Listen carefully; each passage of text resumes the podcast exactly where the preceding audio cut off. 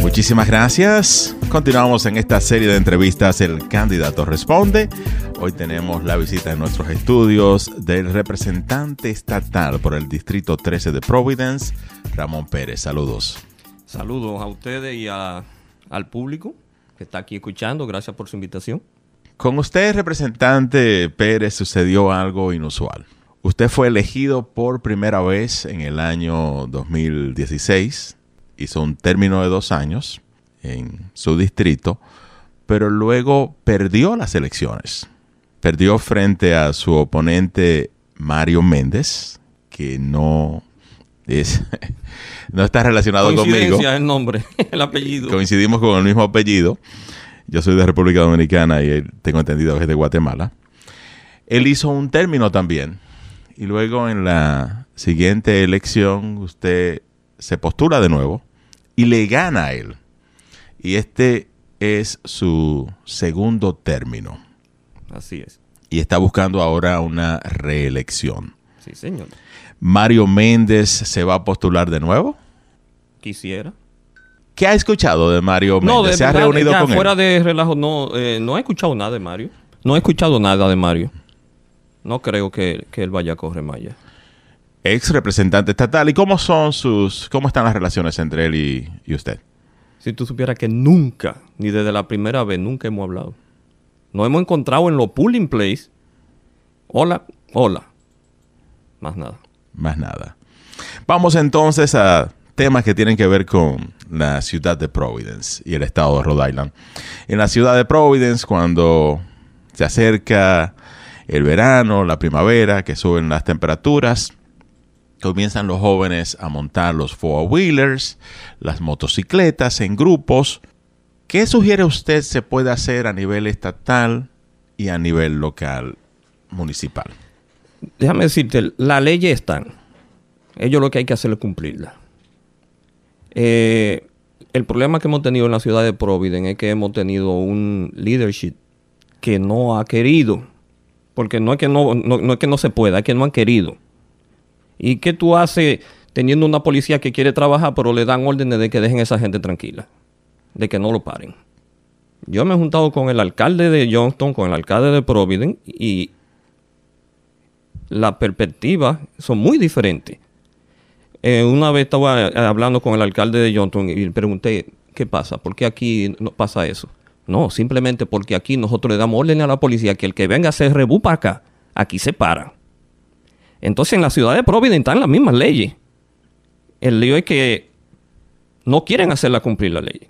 El distrito 13 que usted representa es un distrito particular en el sentido de que abarca dos ciudades, la ciudad de Providence y la ciudad de Johnston, lo que lo pone a usted en una posición de tener relaciones, si se quiere, a nivel gubernamental con el alcalde de Providence y el alcalde de, de Johnston.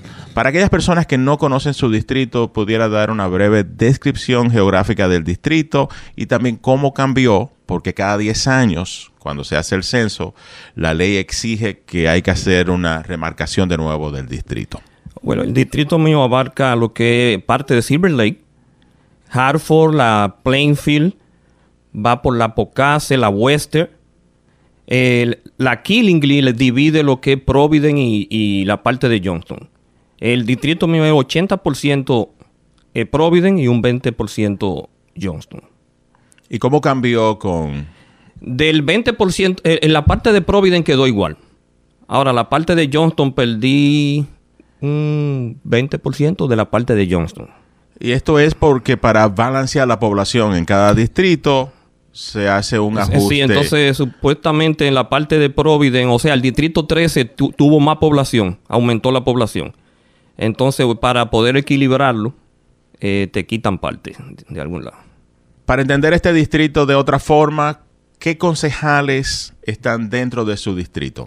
Está eh, John Igliosi, que es el, concejal del World 7. En Providence. En Providence.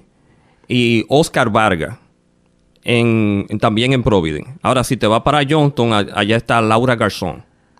Son tres. Tres concejales. Tres concejales. Y haciendo un repaso en lo que fue su primer término y ahora su segundo término, ¿cuál considera usted ha sido su proyecto de ley más importante que usted ha logrado pasar? Que yo he logrado pasar o que en, en, en, en general he apoyado. Desde el principio yo siempre he dicho que había, hay que, que eliminar los car taxes, los taxes en los carros. Y eso fue algo que en el primer, en el primer término mío, eh, gracias a la mayoría, acuérdense que todo tiene que ver con mayoría, eh, se pasó una ley que ya este año se cumple seis años, después de, de, de, estas elecciones de ahora, ya ellos no van, a, no van a haber taxes en los carros en Rhode Island. Y eso fue algo que nosotros logramos en el primer término. O sea, con mi apoyo se logró.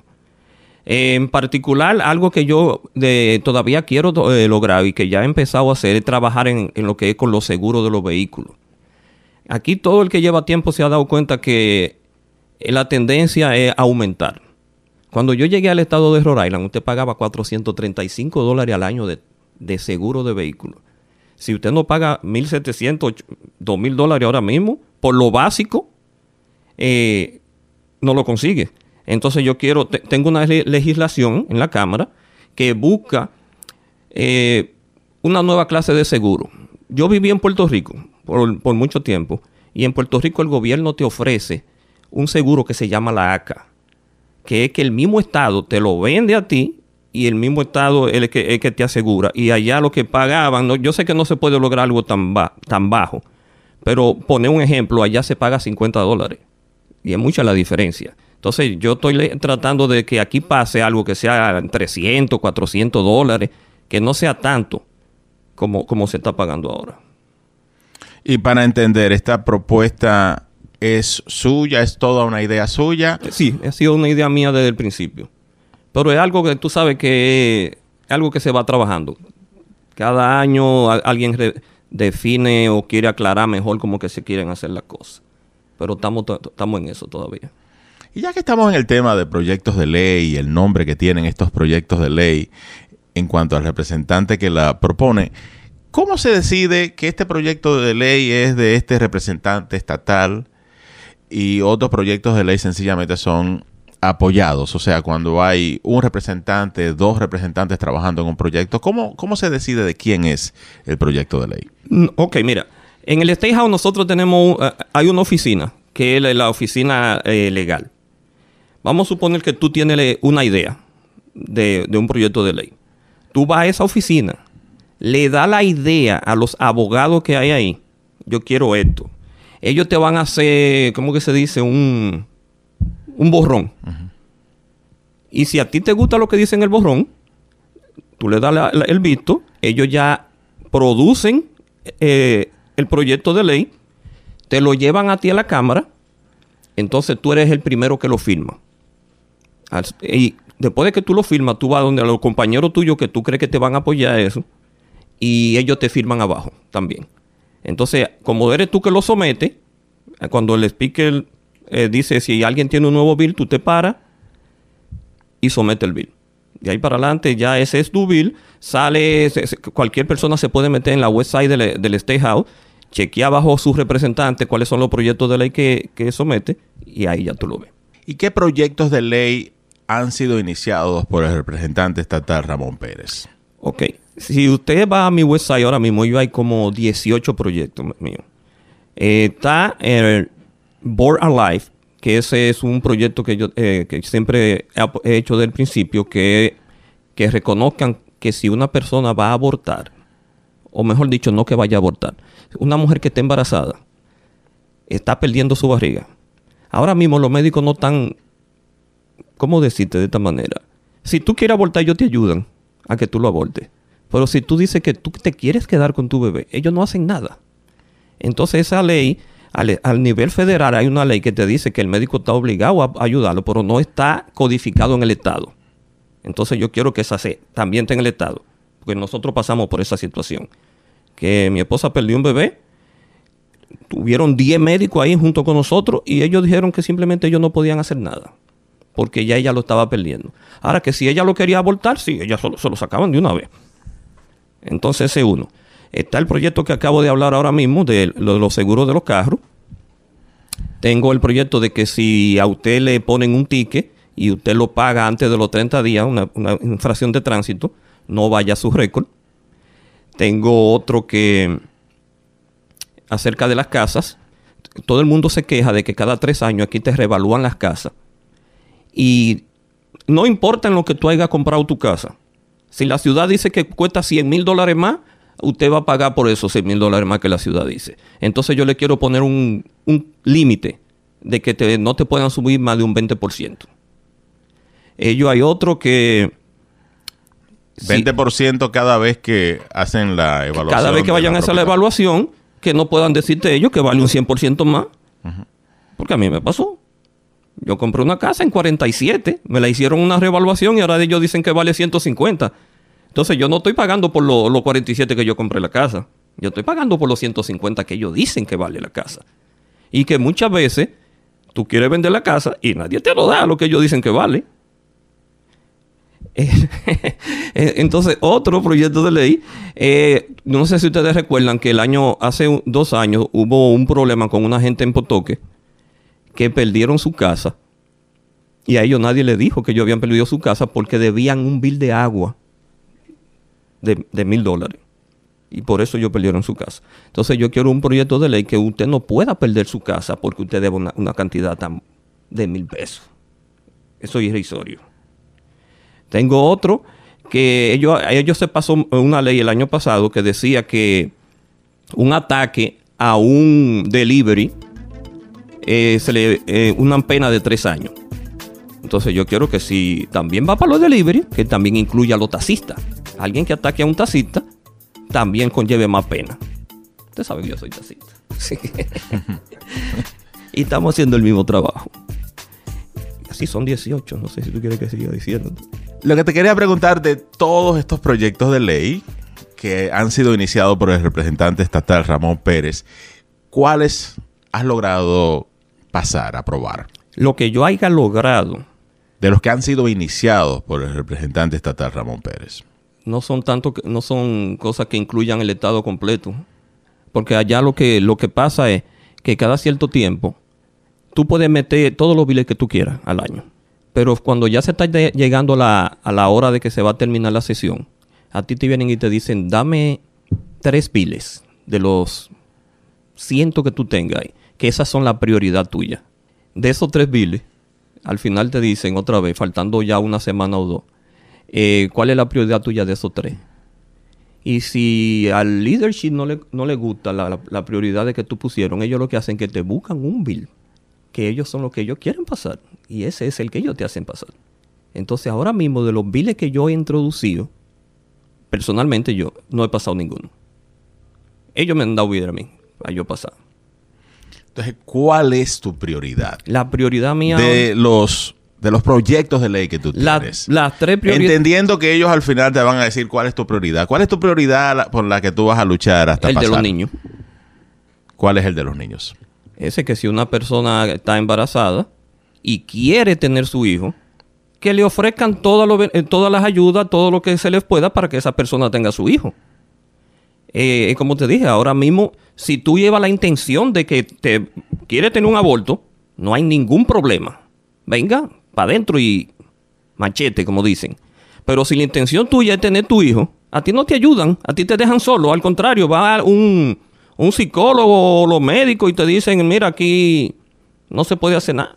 Y ya que estamos hablando del aborto, ¿aprueba el aborto quiere que se cambie la ley para prohibirlo Yo no estoy a favor del de aborto. Ahora, ellos hay circunstancias que sí yo lo apoyaría. Por ejemplo, si a una mujer la violan, ella no está obligada a tener un hijo de- que no quiere. Eh, si es menor de edad, ¿tú entiendes? Pero eh, en general yo no estoy a favor. Simplemente hay esa, ese, ese pero en el medio. Si fue, por una, eh, si fue por una violación, yo estaría de acuerdo. Fuera de ahí, no. ¿Cómo están los ánimos para la reelección? Es como yo digo, siempre uno va al 100%. Prepara, uno siempre quiere ganar, pero tiene que estar preparado para si pierde. Yo hago mi carrera para ganar. Pero si perdí, ¿qué puede hacer? ¿Hasta el momento algún oponente? Hasta el momento no, pero yo me imagino que la persona que corrió la última vez como un writing en contra mía, yo supongo que lo quiera hacer otra vez. No sé. Pero estamos preparados para eso. Hay algunas personas, representantes estatal, que han estado a favor de, tu campaña y otros en contra. Una que aparentemente ha estado en contra en el pasado, no sé si, si ha cambiado de padecer, es la ex representante estatal Moira Walsh. ¿Cómo están las relaciones en el momento? Después de que Moira salió del State House, ya a nadie le importa lo que ella piense.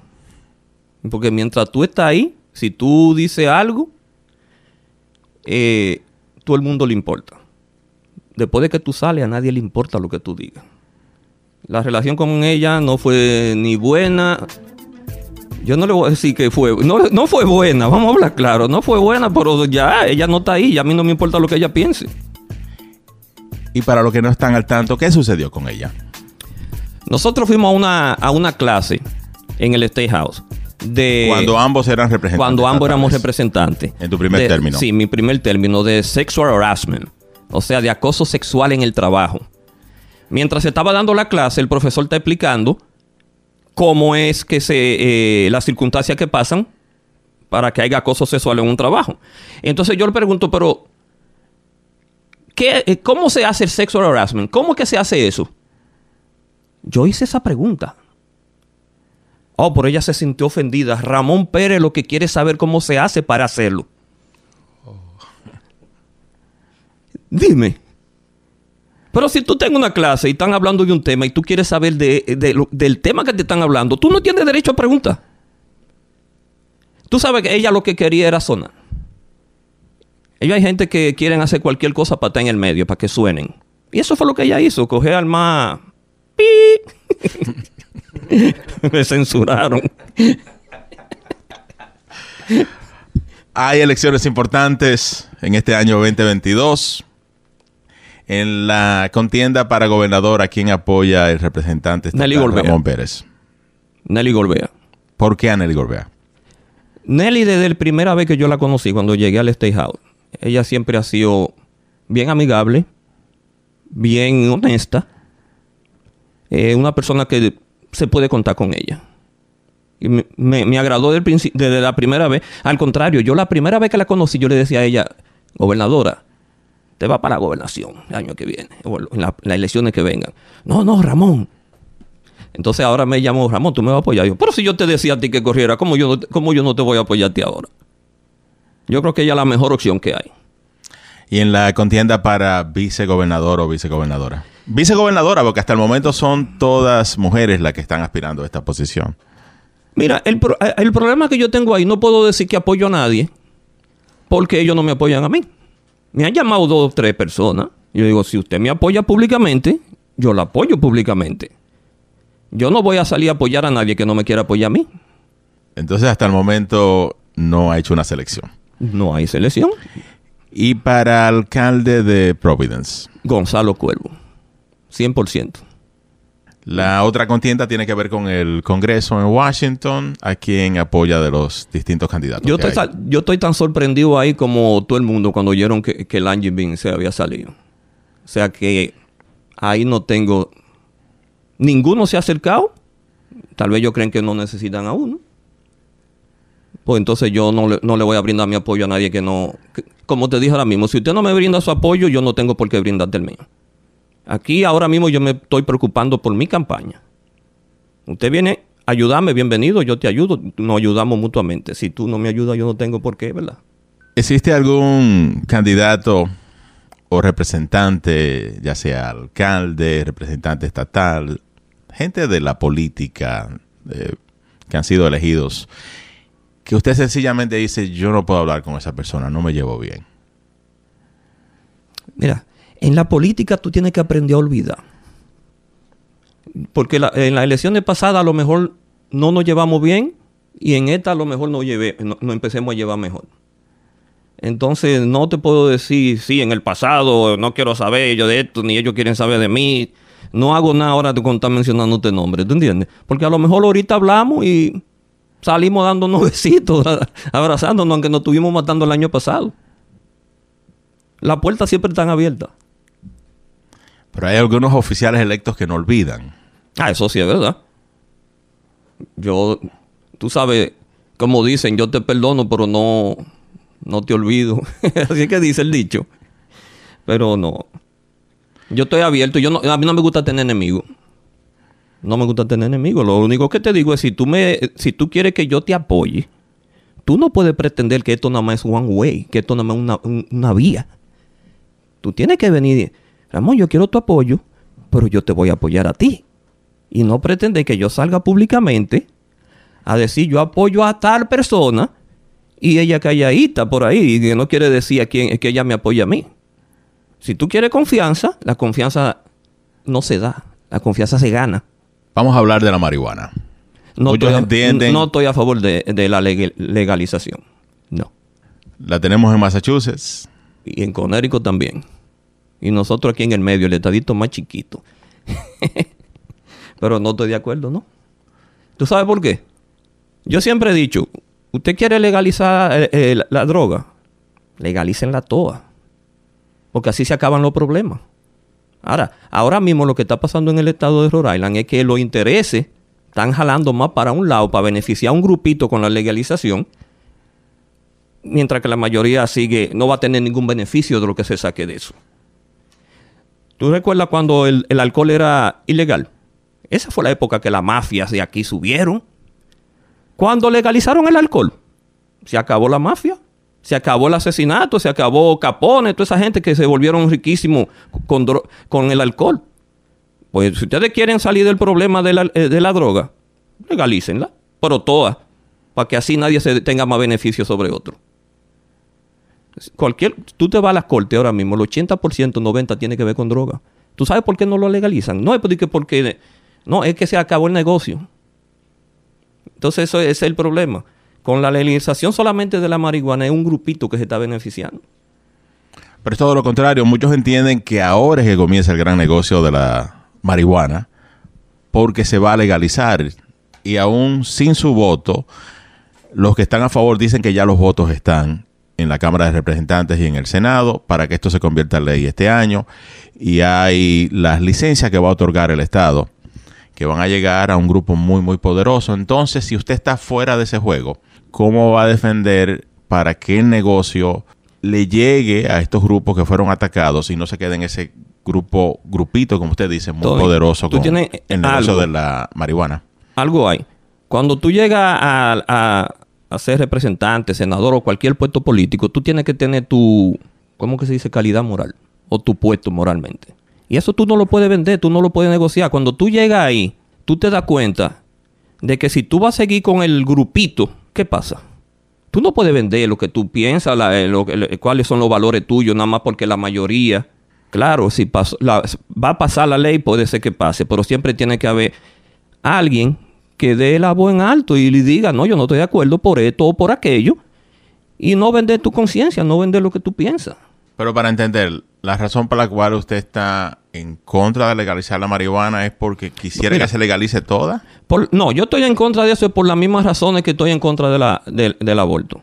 Yo soy cristiano. Yo creo en la Biblia. El aborto, cuando usted, una mujer tiene un aborto, es matando una vida.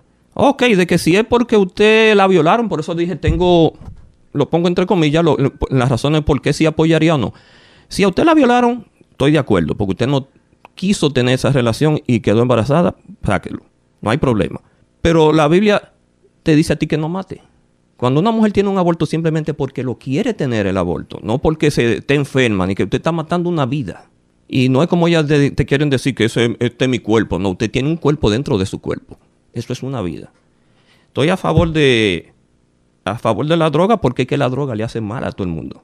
No solamente a un grupito, pero cuando tú quieres hacer un negocio, porque eso es lo que está haciendo el, el- el gobierno Pero quiso decir que está en contra de la legalización. en contra de la legalización. Es por eso, porque es que el gobierno lo que está haciendo es un negocio. Y que no se crea la gente que porque le, le legalicen la droga o mañana no van a bajar los impuestos de la casa, no van a bajar los impuestos de cual otra cosa, no le van a bajar nada. O sea que ellos no va a haber ningún beneficio en general. El gobierno va a coger más dinero para ellos que van a buscar en qué gastarlo y, y que, y que tengan en cuenta que no va a ser la población. Siempre encuentran en otra cosa en qué gastarlo.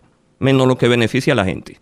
Por eso no estoy a favor de eso. La policía en el estado de Rhode Island, en los diferentes municipios y la estatal son protegidos por una ley estatal de muchos años que se llama The Officers Bill of Rights.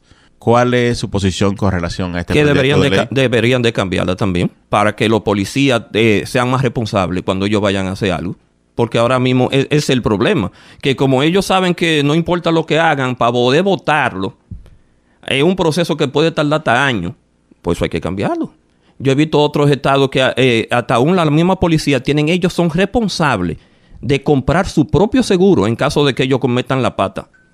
¿Por qué no hacen eso aquí también?